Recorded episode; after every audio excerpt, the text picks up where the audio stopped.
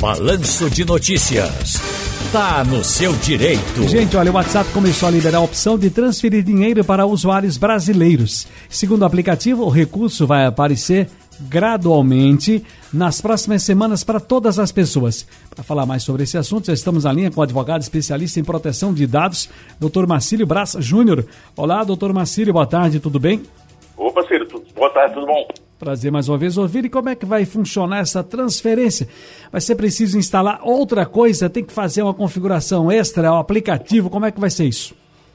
É, Ciro, o, o processo em si é simples, né? É, a gente vai precisar, à medida que as pessoas forem é, é recebendo essa atualização, você tem que estar com o WhatsApp atualizado, né?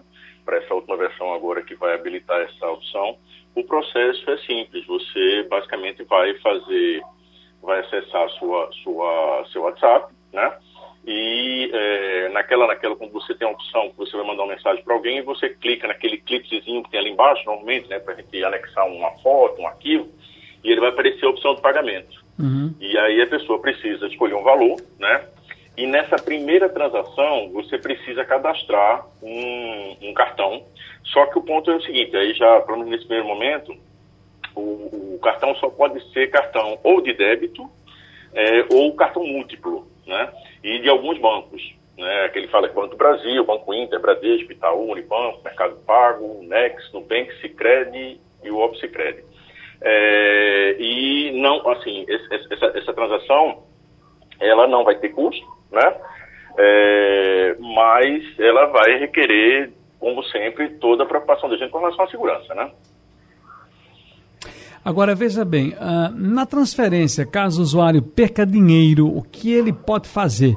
A quem recorrer? A como estornar? Que hoje em dia a gente pode ir lá reclamar, comprova lá que fez um, uma transferência errada, por exemplo, e há um estorno da agência, da, da, da, da, da, da rede bancária. Mas e aí, no caso aí desse, desse novo, dessa nova fórmula de transferência? Veja só, um dos grandes problemas que a gente tem justamente nesse caso é que a rastreabilidade, ou seja, a possibilidade de você rastrear essa transação, como ela não é feita pelo aplicativo do banco, o banco não vai ter como saber, né? Ele vai receber uma sinalização dizendo que houve uma transação. O que a gente vai ter que é, é, acionar, vai ter que acionar o Facebook e a operadora de cartão para tentar levantar essa informação. Mas, é, é eu digo você, é um, é um, é um desafio muito grande quando a gente para para ver né, que no Brasil é, a gente teve, num levantamento que foi feito em 2020, mais de 8 milhões e meio de usuários do, do, do, do, WhatsApp com um número clonado, né?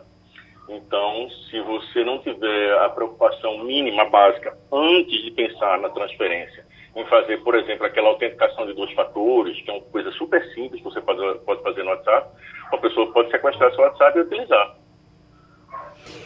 Eu quero dizer, qual foi o número que o senhor falou aí de, de, de, de números clonados? É, foi em 2020, 8 milhões e meio. Eu estou no meio.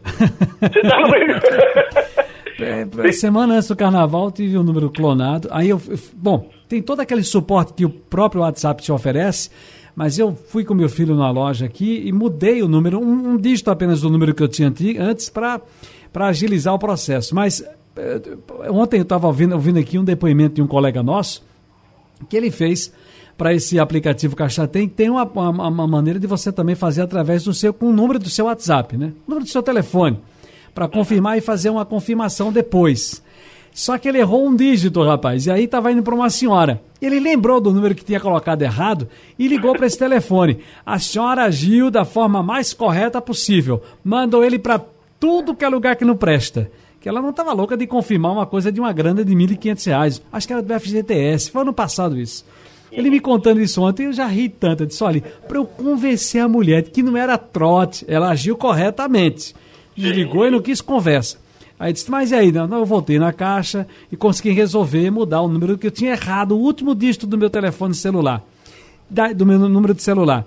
Daí a preocupação que o senhor já, já, já, já disse aqui, quais são os riscos, né? Da pessoa tiver feito a transferência do WhatsApp e o aplicativo for clonado. Tem que ter cuidado, Sim. né?